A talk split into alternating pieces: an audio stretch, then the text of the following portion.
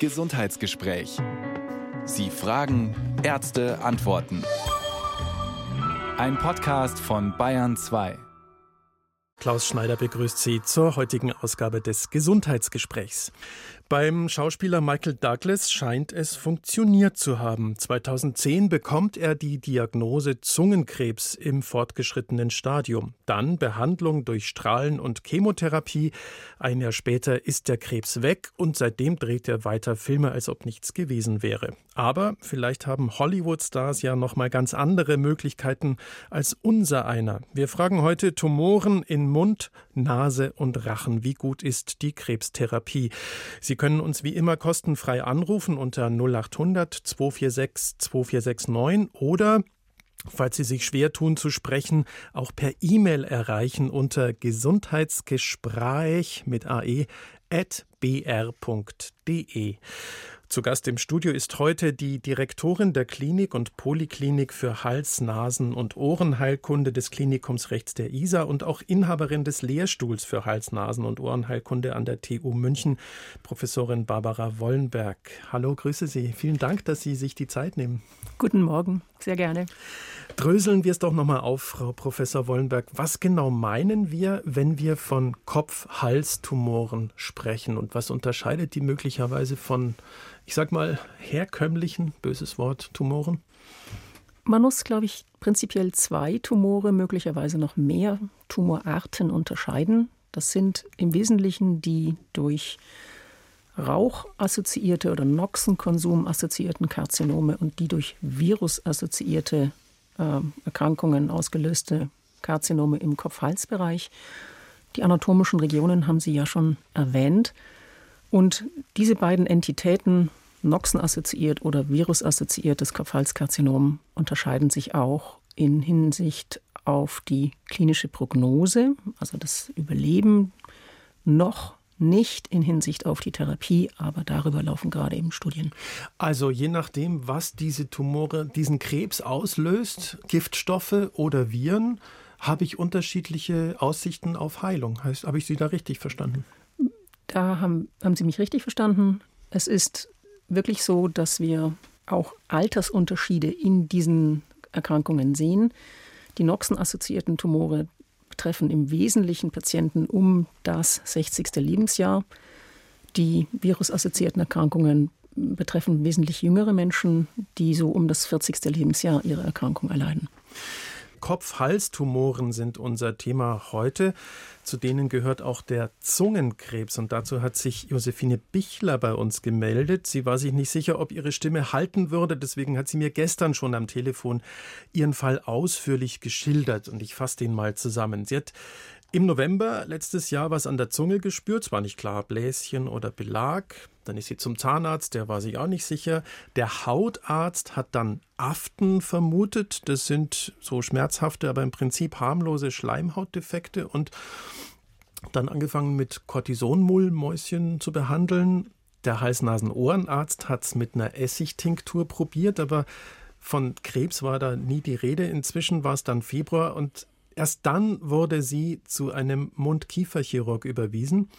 Sie hat es so geschildert, die Zunge hat sich angefühlt wie ein brennender See, der Rachen hat gebrannt und nach MRT und Biopsie war dann die Diagnose Zungenrandkarzinom Tumorstadium 2. Die Behandlung war dann folgendermaßen 20 bis 25 Prozent der Zunge wurden entfernt und mit einem Teil vom Oberschenkel ersetzt.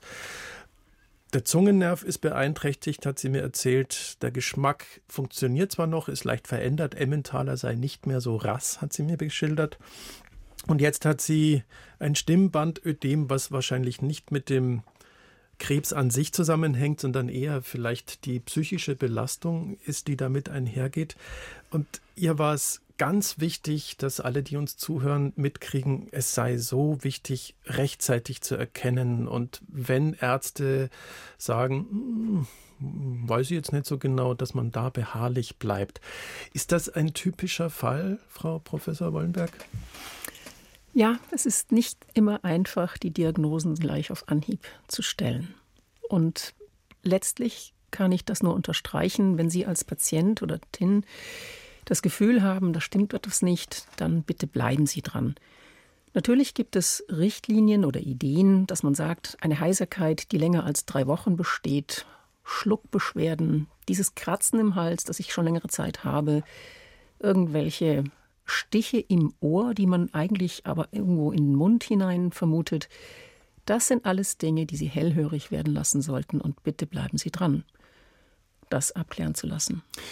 Und der Schritt ist dann, also nehmen wir an, ich habe seit drei Wochen ein Kratzen im Hals. Das könnte ja auch eine Erkältung sein, aber da sagen Sie, naja, eine Erkältung wäre bis dahin schon eher wieder vorbei, oder?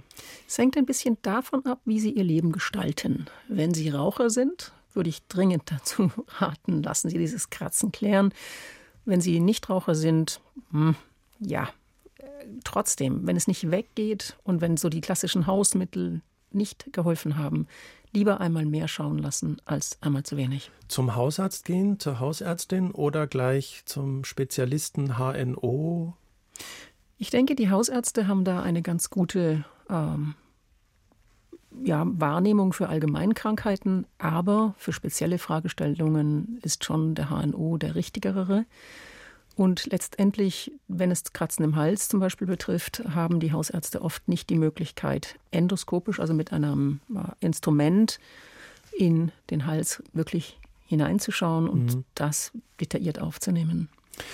So, jetzt haben Sie gesagt, wenn ich Raucher bin, dann sollte ich da vielleicht eher reagieren, weil Rauchen offensichtlich, das ist jetzt kein Geheimnis, das kommt bei fast jedem Thema, das wir hier in dieser Sendung behandeln, das muss gar nicht mal der Hals oder die Lunge sein, heißt es, Rauchen ist schädlich. Aber machen wir es doch nochmal klar, inwiefern schadet oder inwiefern sorgt Rauchen dafür, dass ich vielleicht ein hohes Risiko habe, an so einem Karzinom zu erkranken? Rauchen bedeutet, man hat jetzt auf Neuhochdeutsch aromatische Kohlenwasserstoffe. Das sind chemische Stoffe, die aus den Rauchpartikeln kommen, die an den Zellen, die unser Schluck Rauchstraße auskleiden, genetische Schäden auslösen. Und diese genetischen Schäden sind dann die Ursache dafür, dass sich daraus ein Karzinom entwickelt. Mhm. Zum anderen ist es so, dass diese ähm, Rauchpartikel oder aromatischen Kohlenwasserstoffe im Körper Botenstoffe, also bei Zellen Botenstoffe freisetzen lassen, die unsere Immunantwort drastisch absenken. Und das ist tatsächlich jetzt nicht nur ortsständig, also praktisch Schluck, Rauchstraße, Kopf-Hals-Bereich, Lunge der Fall, sondern es gibt auch ganz klar Zahlen, dass Menschen, die rauchen, zum Beispiel häufiger ein Blasenkarzinom entwickeln, mhm. eben über solche Botenstoffe, die durchs Rauchen freigesetzt werden. Weil ich mir damit mein Immunsystem kaputt mache weil ich mir mein Immunsystem kaputt mache und gleichzeitig mein Immunsystem reize mit einem genetischen Zelldefekt. Und jetzt wird sich der Herr Lipp fragen, tut das vielleicht auch der Schnupftabak? Grüße, Herr Lipp. Ja, hallo, hallo. grüß Gott. Also ich bin 78 Jahre alt und habe vor ungefähr 30 Jahren das Rauchen aufgehört. Mhm. Aber stattdessen schnupfe ich regelmäßig Schnupftabak. Und auf der Schachtel steht auch drauf, sie schädigt ihre Gesundheit. Und neulich habe ich mal einen englischen Schnupftabak gekauft. Da steht kurz und bündig drauf, äh, causes Cancer, oder spricht man Cancer, Cancer aus, also ja. verursacht Krebs. Jetzt wollte ich wissen, wie oft kommt das vor? Gibt es da irgendeine Statistik oder mhm. Erfahrungen, wie schädlich ist tatsächlich Schnupftabak? Und haben Sie vielleicht schon, also erstmal herzlichen Glückwunsch, dass Sie vor 30 Jahren das Rauchen aufgehört ja, haben. Das war sicher der richtige Schritt. Da war in einer psychosomatischen Klinik, auch wegen ja, Burnout sagt man heute dazu, ne? Und da war Rauchen verboten und da habe ich das Rauchen aufgehört. Mhm. Ja. Aber halt Schnupftabak, halt, aber ich schädige halt nicht meine Umgebung, wie mit braucht keiner mitatmen. Äh, das ist richtig. Also Rauch einatmen, ne? Aber ich, aber ich schädige wahrscheinlich meine Nase. Ja, das ist jetzt die Frage, Frau das Professor Frage. Wollenberg. Wie sehr tut sich der Herr Lipp damit so gar keinen Gefallen mit diesem äh. Schnupftabak? Also Herr Lipp, leider äh, gibt es dazu keine Studien oder Gott sei Dank gibt es dazu ja. keine Studien. Das müsste man bayernweit vielleicht wirklich mal äh, machen, dass man eine Schnupftabakstudie In Bayern auflegt. wird ziemlich viel geschnupft. Ne? ich weiß. Ja. Aber ich befürchte, leider ist das, was auf der Packung steht, schon korrekt. Denn mhm. äh, das, was ich gerade gesagt habe über die Rauchpartikel, die Sie beim Rauchen inhalieren, ist es ja natürlich jetzt beim Schnupftabak so, Sie legen diesen Tabak direkt auf die Zellen. Ja. So wie die Rauchpartikel sich dorthin legen würden und damit haben sie das gleiche Risiko. Ja. Ich kann noch. bloß keine Verbrennungsrückstände, die fehlen halt, ne? Das ist korrekt, das aber letzten klar. Endes sind in den Tabaken, die Tabake werden ja alle mit chemischen Verfahren aufbereitet. Ja. Und damit haben sie genau das gleiche Risiko. Mhm. Man kann ungefähr querschließen in arabischen oder indischen Ländern wird ja diese Betelnuss, das sind ja. diese eingerollten Blätter, in die Wangentasche gesteckt. Mhm.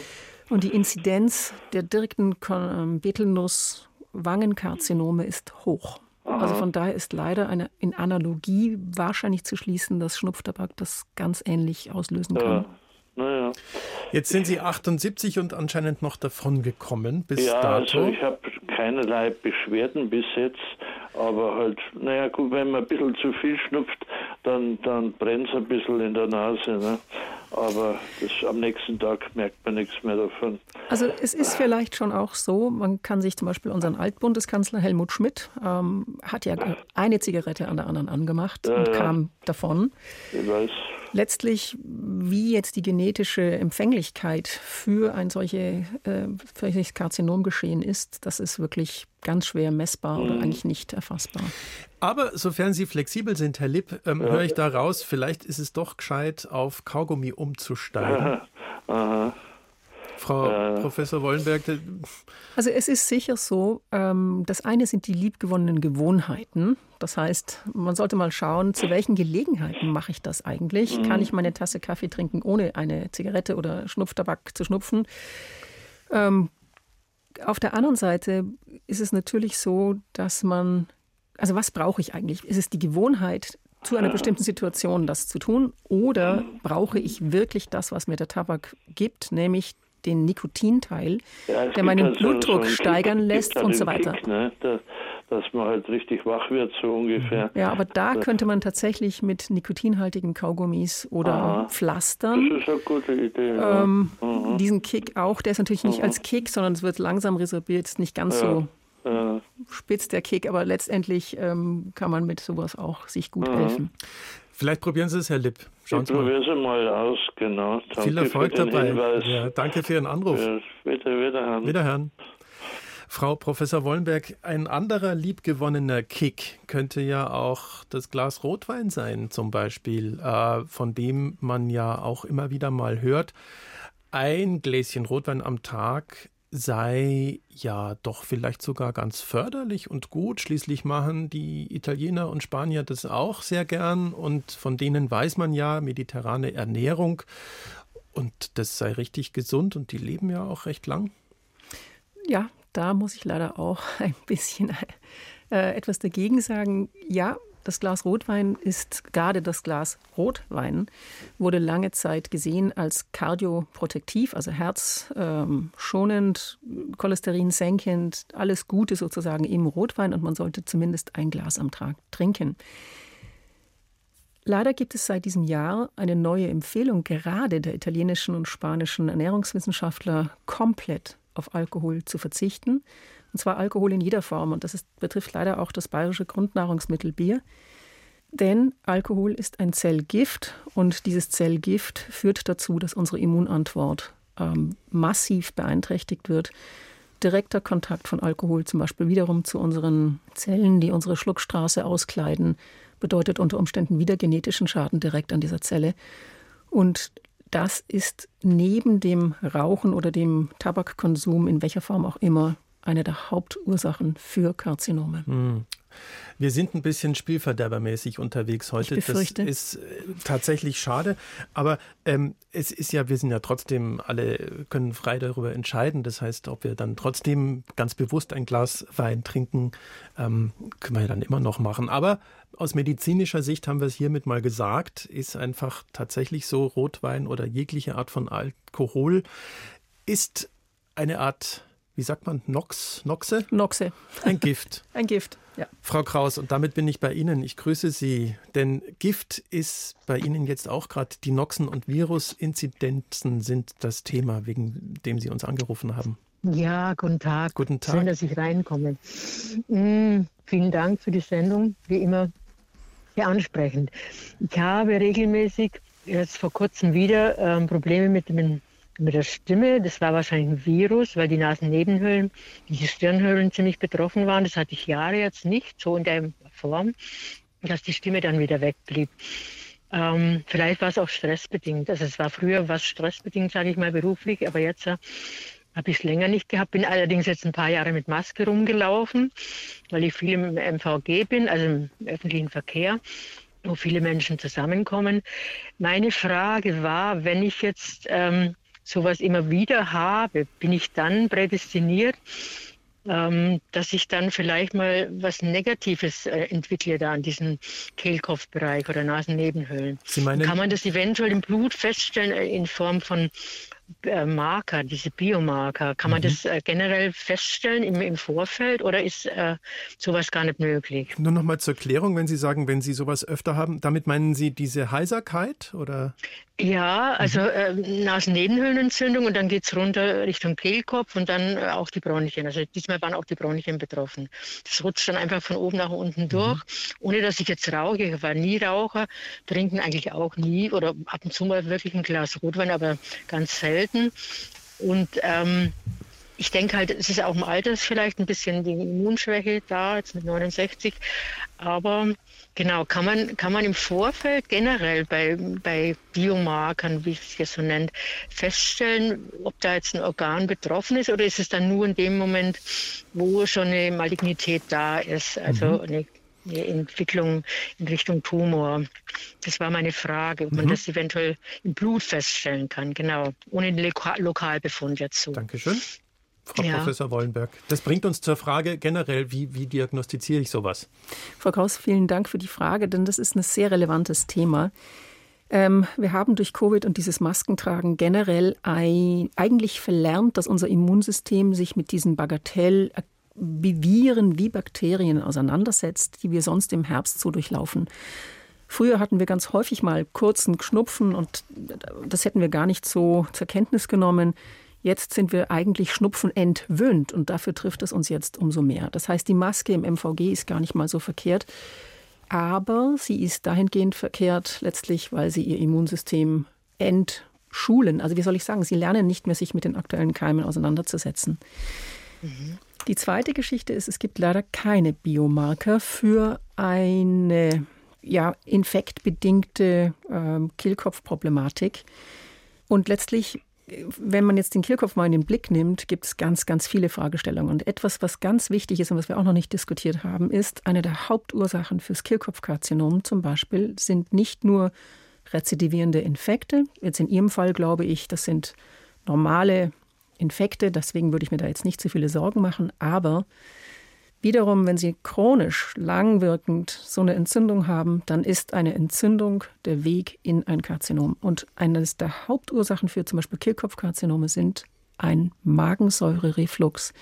Das heißt, wenn Sie zum Beispiel eine Refluxerkrankung im Magen haben, ist das sehr ja. viel mehr schlimm für Ihren Kehlkopf als ähm, diese manchmal auftretenden Infekte, die dann von oben nach unten die Entzündung weitertragen.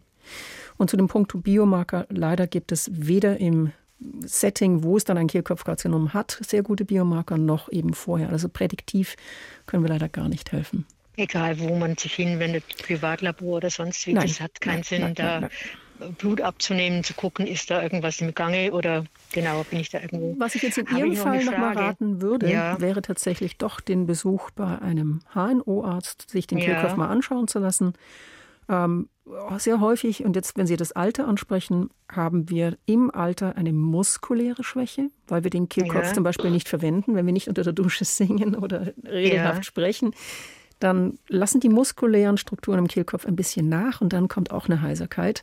Und dagegen kann man aber was machen und letztlich wäre es gut, das mal fachlich klären zu lassen. Jetzt hätte ich noch eine Frage, weil Sie den Reflux von der Magensäure dann nennen. Äh, gibt es bestimmte Nahrungsmittel, die jetzt nicht jeder so gut verträgt, dass eben dieser Reflux zustande kommt? Diese Übersäuerung, das ist dann auch, oder? Das ist also ein so sehr weites Feld, ja. ein sehr weites Feld. Ähm, das häufigste sind eigentlich gar nicht so sehr die Nahrungsmittelunverträglichkeiten, sondern auch wiederum eine muskuläre Entspannung, Erschlaffung des Schließmuskels zwischen Magen und Schlund. Und mhm. natürlich, wenn jemand kurz vor dem Zubettgehen ähm, einfach richtig kräftig isst oder was trinkt, dann zieht das Magensäure und das wird natürlich im Flachliegen dann auch zurücklaufen. Das heißt, weniger am Abendessen heißt auch. Früher also am weniger, Abendessen. Ja. Also Früher weniger am aufhören. Abendessen. Ja. ja, Der Abstand okay. zwischen sich hinlegen und Essen muss größer werden. Genau. Okay, okay. Ich danke Ihnen herzlich. Wir danken ja, Ihnen, vielen Frau Kraus. Gerne. Auf Wiederhören. Ja, ade. Tschüss. So, das war jetzt das Beispiel Kehlkopf. Also wenn ich jetzt in irgendeiner Form, wir hatten vorhin ja schon mal die Symptome genannt, es muss ja nicht nur um den Kehlkopf gehen, es kann ja auch um die Zunge gehen, haben wir auch schon gemerkt. Wenn ich also in irgendeiner Form merke, da sind seltsame, ja, müssen ja gar nicht mal Schmerzen sein, aber irgendwas fühlt sich da anders an. Über einen längeren Zeitraum, Sie sagten drei Wochen, dann gehe ich zu einem Arzt, Hausarzt, der mich dann vielleicht, wenn der nicht weiter weiß, ähm, überweist an HNO-Spezialisten. Wie geht es dann weiter? Womit können die arbeiten? Was können die sehen? Die HNO-Spezialisten können im Prinzip mit optischen Maßnahmen, also Optiken, entweder starre oder flexible Optiken, den gesamten Schluckatemweg, also oder ja, können sie gut ausleuchten und entscheiden, ob sie eine Veränderung sehen, die dort möglicherweise nicht hingehört. Mhm. Würde das der Fall sein, dann würde das weiter abgeklärt mit verschiedenen bildgebenden Verfahren und dann sollte das sich wirklich als ein Problem erweisen, ähm, werden dort Proben genommen, das Ausmaß der Erkrankung besprochen und letztendlich die therapeutischen Verfahren eingeleitet. Okay, das hatten wir ja schon ähm, an dem Beispiel, das ich äh, geschildert habe. Also da wurde dann Zungenrandkarzinom Tumorstadium 2 diagnostiziert und dann wurde ein Teil der Zunge entfernt. Das klingt wahnsinnig drastisch und dann mit einem Teil des Oberschenkels ersetzt. Das äh, klingt erstmal ganz schön seltsam, aber scheint zu funktionieren, was mich dazu bringt, wenn jetzt also tatsächlich die Diagnose da ist, ja, das ist ein Karzinom, wie geht es dann weiter? Mit der Diagnose Karzinom, wie ich schon gesagt habe, wird dann sehr, sehr sorgfältig geprüft, wiederum über verschiedene Untersuchungen, möglicherweise auch einer Voruntersuchung in Vollnarkose, welche Art von Karzinom ist es. Und dann wird im Prinzip ein therapeutischer Plan entworfen. Mhm. Dieser therapeutische Plan ist bei den meisten ähm, also Kopfhalsassoziierten Tumoren in erster Linie die Chirurgie. Und ja, es klingt drastisch, wenn man ein, Sie sagten 25 Prozent, ein Viertel der Zunge, vielleicht die Hälfte entfernt. Und um das eben funktional für diesen Patienten wiederherzustellen, sprich er muss ja schlucken und sprechen können am Ausgang dieser Therapie, werden oft gefäßgestielte, sprich Gefäß auf Gefäß gestielte Gewebeverpflanzungen vorgenommen. Und das führt dazu, dass wir chirurgisch erheblich, ähm, ja, es klingt jetzt vielleicht böse, aggressiver sein können, also die Schnittränder zum Gesunden vergrößern können, um wirklich sicherzustellen, dass der Tumor weg ist. Und diese Verfahren werden sehr häufig kombiniert eben mit der Entfernung der Lymphknoten, die unter so einem Tumorbereich liegen, und dann am Ende dieser chirurgischen Maßnahmen wird das gefolgt von strahlentherapeutischen Maßnahmen, die entweder mit Medikamenten oder ohne Medikamente durchgeführt werden. Und die Chemotherapie haben Sie jetzt gar nicht erwähnt, die kommt da nicht so zum das Einsatz? Das sind die Medikamente. Mhm, okay. ähm, die Chemotherapie im Kopf-Hals-Bereich dient in erster Linie dem, dass die Strahlentherapie stärker wirken kann. Eine primäre Chemotherapie in der Kopf-Hals-Situation würde man nicht geben die kommt leider erst zum Tragen, wenn sich diese Primärmaßnahmen von Operation und Bestrahlung als nicht erfolgreich erwiesen haben. Und dann liest man in dem Zusammenhang gerne auch von viel zielgerichteteren Maßnahmen mit Hilfe von Antikörpern. Jawohl. Was hat es damit auf sich? Ähm, Sie haben vielleicht mitbekommen oder verfolgt, dass 2018 der Nobelpreis für Medizin an zwei Immunologen vergeben worden ist, die das Prinzip der sogenannten Checkpoint-Inhibitoren entdeckt haben. Das sind Medikamente, die ganz gezielt das Immunsystem stimulieren. Insoweit haben wir auch in der, in der Kopfhalschirurgie und, und äh, Onkologie einen Paradigmenwechsel erlebt. Die Chemotherapie ist ja durchaus nicht nur tumorstoppend, also supprimierend, sondern belastet auch das Immunsystem sehr mhm. stark. Mit der Einführung dieser Checkpoint-Inhibitoren haben wir eine Situation, wo wir das Immunsystem stimulieren, den Tumor zu erkennen und abzuwehren. Und seit der Einführung dieser Medikamente sind Gott sei Dank die Überlebensraten eines Kopfhalskarzinom-Patienten erheblich gestiegen. Der Herr Schädle hat uns geschrieben, ähm, er hatte Kehlkopfkrebs, er ist 88 Jahre. Vor 20 Jahren hat man ihm aufgrund dessen das rechte Stimmband entfernen müssen. Jetzt haben wir ja schon drüber gesprochen, bei der Zunge kann man da schön was ersetzen. Und seine Frage ist, kann man so ein Stimmband heutzutage denn vielleicht wieder aufbauen? Gibt es da neue Methoden, die es damals vielleicht noch nicht gab? Oh ja, da gibt es eine ganze Reihe von Methoden von außen, nicht das Stimmband als solches zu ersetzen, aber über eine bestimmte Prothetik von außen am Kehlkopf das Stimmband so weit wieder in die Mittellinie zurückzuführen, dass die Stimme wieder richtig kräftig werden kann.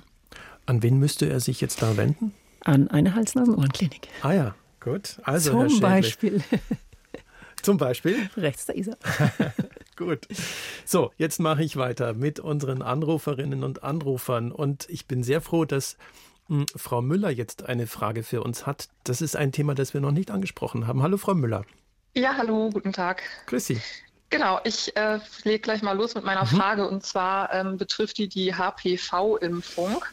Ähm, und ich habe gehört, dass ähm, ja also Probleme mit dem HPV-Virus, ähm, der halt eben Krebs auslösen kann, auch im äh, Rachen, Mund-Rachenbereich vorkommen können. Da wollte ich einmal fragen, ob das stimmt. Und dann wollte ich fragen, ähm, ob man Mädchen und, und Jungs impfen lassen soll und ob man sich auch als Erwachsene noch dagegen impfen lassen sollte. Das sind wunderbare Fragen. Vielen Dank. Frau Professor Wollenberg. Ja, vielen herzlichen Dank für diese tolle Frage. Es ist ein sehr, sehr wichtiges Thema.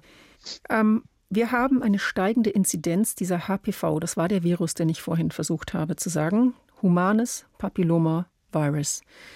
Das ist ein Virus, den man vielleicht aus dem Gebärmutterhalskrebsbereich gut kennt, aber aus dem Kopfhalsbereich nicht. Und das ist ein Virus, der uns zunehmend Schwierigkeiten bereitet, sprich die Inzidenz, das heißt die Häufigkeit des Auftretens von Tumoren, die diesem Virus geschuldet sind, steigt. Und zwar rasant.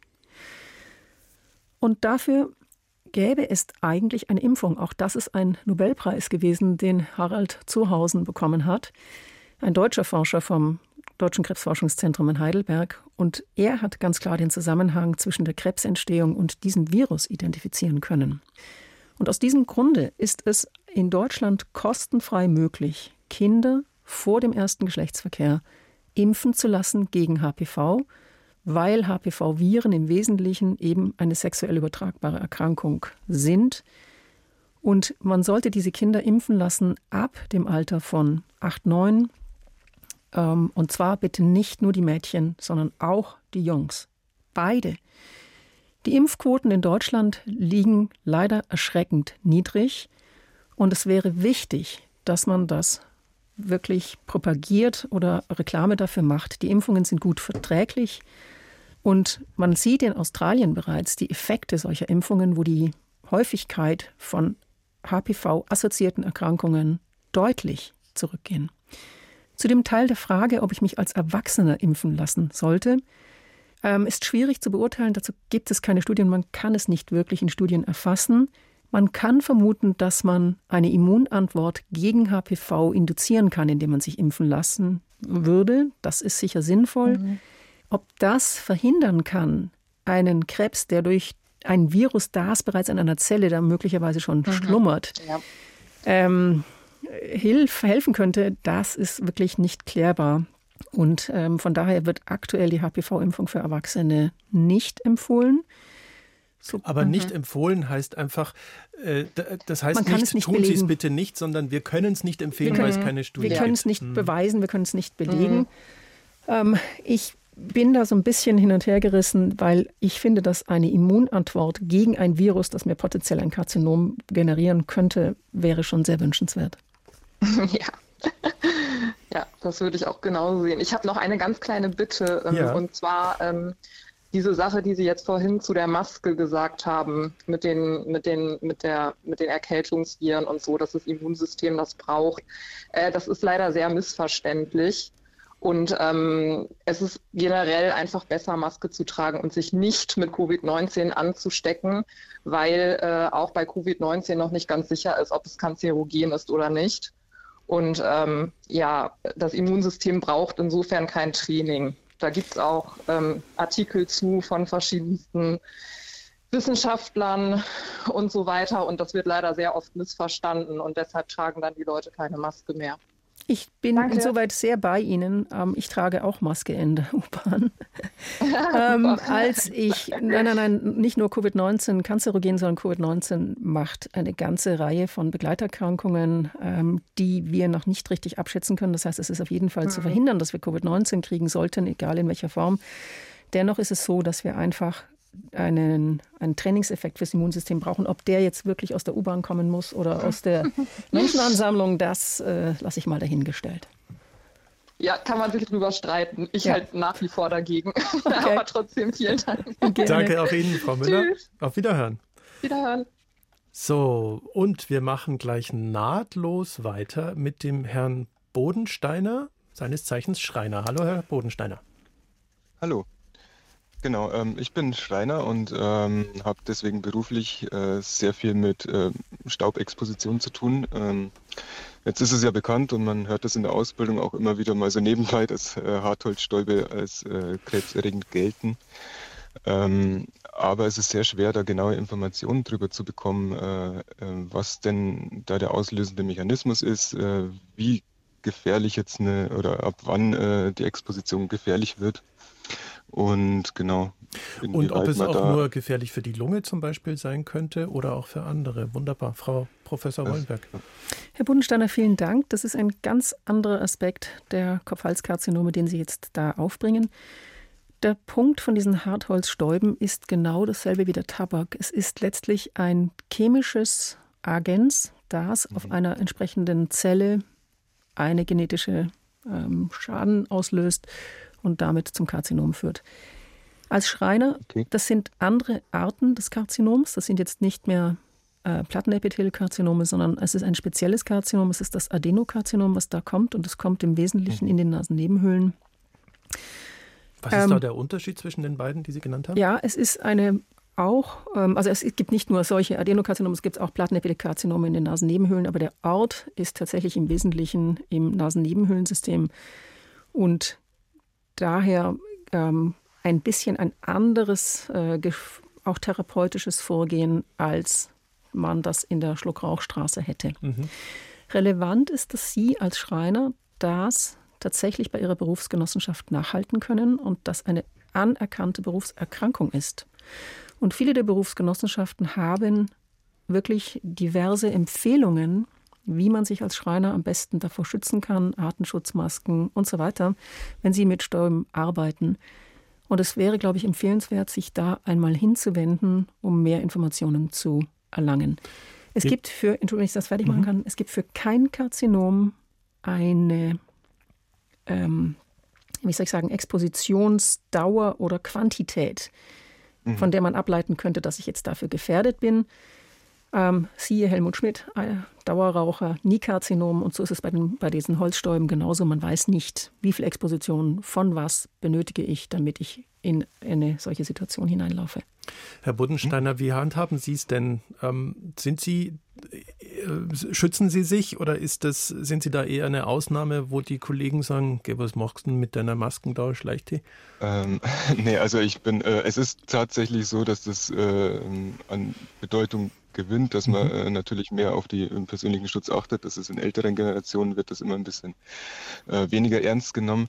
Äh, ich bin selbstständig, deswegen habe ich ähm, keine Kollegen um mich, die das beurteilen. Mhm. Momentan, man schützt sich natürlich, ähm, aber es ist halt äh, leider in der Praxis trotz Absaugung und Staubmasken ähm, nicht möglich, so komplett staubfrei ähm, in eine staubfreie Umgebung zu erschaffen, weil der Staub ist sehr fein und verteilt sich überall und ähm, also so eine Restbelastung äh, wird auf jeden Fall immer da sein. Äh, lässt sich nur sehr schwer komplett ausschließen. Mhm. Äh, ich würde noch eine Frage anfügen. Ist es äh, sinnvoll, das dann mal abklären zu lassen, irgendwie im Sinne einer Vorsorgeuntersuchung, dass man sagt, man geht ab und zu mal zum HNO und lässt das äh, checken oder kann man das im Vorfeld gar nicht wirklich beurteilen, ob sowas entsteht? Das ist sehr schwierig zu beurteilen. Letztendlich kann man sich immer wieder mal anschauen lassen beim HNO. Der kann die Nasennebenhöhlensysteme gut ausleuchten.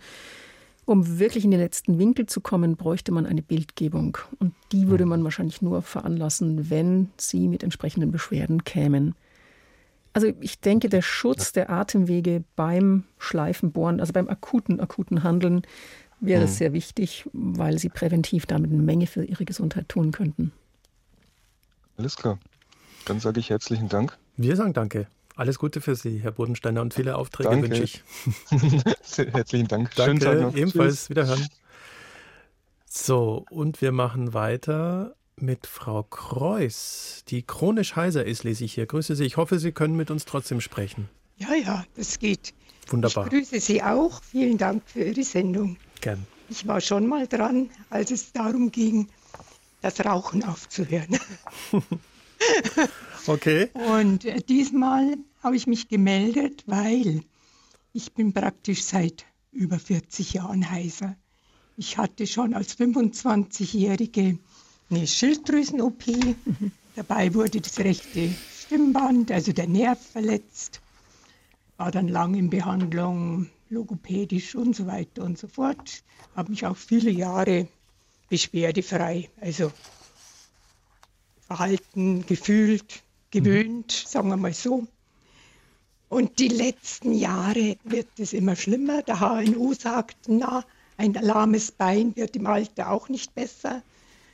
Äh, das ist ja so Trost. Dann zu meiner Heiserkeit, das ist der Reflux mitunter auch. Und da denke ich mir, nachdem ich ja dieses Erscheinungsbild schon Jahrzehnte habe, kann es nicht bösartig sein, weil sonst wäre ich längst an Krebs erkrankt, wenn das irgendwie für mich gefährlich wäre. Ja, Frau Professor Wollenberg, Sie schauen ein bisschen skeptisch. Da vermischen sich zwei Sachen. Frau Kreuz, vielen Dank für Ihre Geschichte.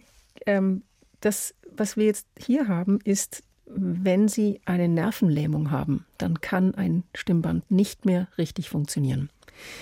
Um diese Nervenlähmung zu kompensieren, kann man viel trainieren. Da gibt es logopädische Übungen. Man kann das zu Hause auch ganz gut selber steuern. Letztlich, wenn es so ausgedehnt ist, jetzt wie es bei Ihnen sich anhört, wäre es schon auch sinnhaft, sich nochmal vorzustellen in einer HNO-Klinik oder einer HNO-Instanz, die das vielleicht sogar chirurgisch nochmal verbessern könnte. Nur um die Stimme kräftiger zu machen, um das klar zu sagen. Und das Zweite ist der Säurereflux. Ähm, wie gesagt, es gibt Menschen, die können viel rauchen und bekommen nie etwas. Und es gibt Leute, die können wenig rauchen und bekommen trotzdem ihr Karzinom. Deswegen das mit dem Reflux sollte man behandeln, nicht nur wegen des Kehlkopfes und der Heiserkeit jetzt in dem Kontext, sondern generell, weil es nicht günstig ist. Und letztendlich würde ich diese beiden Dinge getrennt voneinander halten wollen. Also gegen Reflux bin ich ja sowieso erst kürzlich bei der Magenspiegelung gewesen mhm. und muss jetzt wieder Säureblocker nehmen. Genau. Und ja, aber es steigt mir trotzdem was in den. Also ich esse schon nach 17 Uhr nicht mehr. Mhm. Das hilft etwas, aber man soll ja viel trinken, heißt es immer. Es sind also getrennte Baustellen. Das eine ist die Refluxbehandlung, das kann man mhm. vielleicht noch optimieren, aber das mit Ihrem Stimmband kann man sicher auch optimieren. Ähm, da wäre es sicher sinnhaft, sich in einer Sprachabteilung einer entsprechenden HNO-Klinik vorzustellen. Das ist dann eher rechts der ISA, weil mein HNO kennt mich, sagt, na ja, Ein lahmes Bein wird auch nicht besser im Alter. Ich gehe so alle paar Jahre dann wieder zur Logopädin. Aber es wird jetzt echt in letzter Zeit schlimmer und schlimmer. Das ist eines der Beispiele, die wir öfters hören in dieser Sendung, dass es durchaus gar nicht schaden kann, wenn man sich auch mal bei anderen Ärzten vorstellt, wenn man so das Gefühl hat, da komme ich nicht so richtig weiter. Ähm, vielleicht probieren Sie es einfach mal, Frau Kreuz. Ja, mache ich. Dann alles Gute für Sie Aber und vielen gesagt, Dank. Ich könnte auch den anderen Patienten, die viel heißer sind, man hat nicht gleich Krebs, wenn man lange heißer ist. Das stimmt natürlich. Das ist auch klar. Das ist Ja, klar.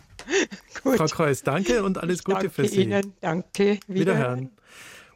Frau Professor Wollenberg, wir haben über ein Thema noch nicht so richtig gesprochen, auch wenn es schon so ein bisschen angeklungen ist manchmal, nämlich ähm, wenn ich also jetzt eine Therapie erfolgreich hinter mich gebracht habe, wie auch immer erfolgreich wir jetzt definieren wollen, aber sagen wir, der Krebs ist weg, ähm, dann hat sich ja trotzdem was in mir verändert und damit ist die Behandlung noch nicht vorbei.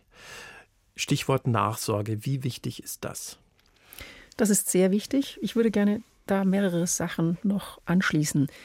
Letztlich auch bei unserer ersten Patientin die Heiserkeit. Wenn Sie nach einer solchen Therapie mit unter Einschluss von Bestrahlung heiser sind, kann es sehr gut sein, dass Sie ein Stimmbandödem haben, eine Strahlenfolge. Das kann man behandeln, indem man zum Beispiel ähm, Lymphdrainagen anbietet, Stimmübungen anbietet und so weiter. Das heißt, die Folgen aus einer solchen Behandlung sollte man wirklich versuchen, ähm, behandeln zu lassen. Ob das jetzt Schluckbeschwerden sind, weil ich einen Schlundersatz bekommen habe, ob das Sprachstörungen sind, ob das Heiserkeiten sind und so weiter. Man sollte diese Folgen, Probleme, die durch unsere therapeutischen Maßnahmen kommen, angehen und sich so lange daran aufhalten, bis man die halbwegs im Griff hat. Das kann sehr langwierig sein. Da wollte ich nochmal nachhaken. Ähm, ist denn das etwas, was bei der Therapie schon mit bedacht wird? Also sprich, ich begebe mich in Behandlung, werde chirurgisch behandelt, der Tumor wird entfernt. Ist dann sowas wie die Nachsorge automatisch auf Rezept mitgedacht oder muss ich mich als Patient dann eventuell selber drum kümmern? Sie werden am Abschluss einer solchen Therapie darauf hingewiesen, dass es Sinn wäre, sich regelmäßig vorzustellen. Ob mhm. Sie das wahrnehmen oder nicht, ähm, das wird nicht nachgehalten. Aber es, ich glaube, jeder, der so eine Karzinomtherapie hinter sich gebracht hat, wird das freiwillig in Anspruch nehmen. Mhm. Wir würden empfehlen, und da gibt es auch ähm, ein paar Guidelines und ein paar andere Guidelines, das ist also widersprüchlich, um es klar zu formulieren, aber wir würden empfehlen, regelmäßig das äh, Tumorbett und mögliche Streugebiete, also sprich Lunge, Leber, andere Organsysteme mit anschauen zu lassen und das in einer regelmäßigen Sequenz von circa einem Vierteljahr. Das heißt, vierteljährlich sehen wir diese Patientin bis zu ähm, fünf Jahren. Wir werden nach dem zweiten, dritten Jahr diese Frequenz oder dieses Intervall erhöhen auf circa ein halbes Jahr. Aber es macht Sinn, sich regelmäßig Tumor nachsorgen zu lassen, zumal es die Kassen anbieten und übernehmen und es dient ihrer eigenen Sicherheit, sich prüfen zu lassen. Und dann haben wir jetzt eine Anruferin in der Leitung, die gerne anonym bleiben möchte. Auch das ist natürlich möglich. Ich gebe nur den Hinweis, damit sie sich auch angesprochen fühlt, 69 Jahre und sie hat eine chronische Nasennebenentzündung. Ich grüße Sie. Ja, grüß Gott. Erzählen Sie uns von Vielen sich. Dank, dass ich noch mal drankomme. Äh, ja, ich habe also schon seit Jahren äh, kommt es bei mir immer grün äh, aus, den, aus der Nase raus und auch von den Bronchien hoch. Und äh, das ist mal schlimmer, mal weniger schlimm. Also das wechselt so, aber es ist nie ganz weg. Und äh, da wollte ich eben jetzt fragen, also ich war da auch schon mal, aber das ist auch schon Jahre her, äh, in der Uniklinik in München und habe das mal untersuchen lassen in der HNO-Abteilung. Und dann haben die halt gesagt, ja, das sind so ubiquitäre Keime, also die sie halt auf der Haut überall vorkommen und die machen mich nicht krank. Und ja gut, damit habe ich lebe ich halt jetzt äh, schon jahrelang und jetzt ist halt äh, die Frage, jetzt bin ich doch ein bisschen verstört, ob äh, nicht äh, durch diese ständigen Infekte, die da oder die Prozesse, die da in meiner Nase ablaufen, äh, da auch ein Risiko besteht, äh, so ein Adenokarzinom zu bekommen und äh, wie denn jetzt genau die Symptome oder die Warnsignale ausschauen, äh, auf die man dann da reagieren müsste. Vielen Dank. Das können wir gerne gleich nochmal wiederholen, diese allgemeinen Warnsignale. Und dann gehen wir nochmal auf Ihre konkrete Nase ein, sozusagen. Ja. Also Warnsignale für Nasennebenhöhlentumore sind zum Beispiel eine einseitige Nasenatmungsbehinderung, die Sie plötzlich entwickeln. Sind zum Beispiel Schmerzen im Gesichtsbereich, sind Nasenbluten immer aus einem Nasenloch. Das sind so Hinweise, die man sehr ernst nehmen sollte. Jetzt in Ihrem speziellen Fall, es ist eigentlich äh, kein so richtiger Zusammenhang zwischen der rezidivierenden Nasennebenhöhlenentzündung und Karzinomentwicklung gegeben. Trotzdem, jetzt in Ihrem persönlichen Fall würde ich dazu raten, das nochmal zu hinterfragen, denn es gibt verschiedene neue Methoden, chronische Nasennebenhöhlenentzündungen zu behandeln. Und ich denke, das sollte man sich vielleicht nochmal anschauen. Mhm. Seit, ja, seit wann haben Sie das schon? Bitte? Seit wann haben Sie das jetzt schon so? Jahrelang, jahrelang. Das kann ich schon gar nicht mehr sagen, wie lange das ist. Also 20 Jahre vielleicht. Oder? Ja, also dann wäre es schon an der Zeit, sich bitte nochmal vorzustellen. Mhm. Und diese einseitige Nasen, also meine linke Nase ist immer äh, schwer, sch schlecht äh, belüftet. Also die äh, rechts ist eigentlich fast immer offen und links muss ich immer irgendwie ein bisschen mich anstrengen, dass ich die linke Nase aufkriege, also dass ich durch die linke Nase auch atmen kann. Ja, aber nicht akut. Also es ist jetzt nicht so, dass Sie seit drei Wochen so eine Nasenatmungsbehinderung hätten. Nee, das wäre nee, so ein Zeichen. Ja, genau. Also das, da gibt es ganz viele andere Ursachen dafür und auch die kann man klären. Aber es ist auf alle Fälle kein Zustand, den Sie so akzeptieren sollten, höre ich da schon mhm. auch ganz fest raus. Also das, das ja, und wo äh, gehe ich da hin am besten? Weil in der Nasenklinik in München war ich ja schon mal. Da gibt es also. ja mehrere. da gibt es ja auch mehrere Kliniken in München. Ähm, genau. Ja, also wir wollen jetzt keine Werbung machen. bin ich gut aufgehoben?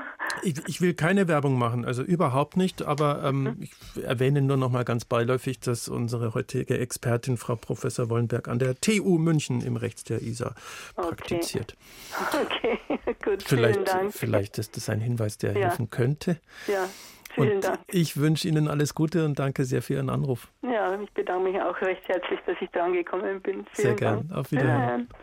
Frau Professor Wollenberg. Wir haben jetzt hm, vielleicht noch mal ein Minütchen Zeit, um noch mal ein bisschen zu rekapitulieren.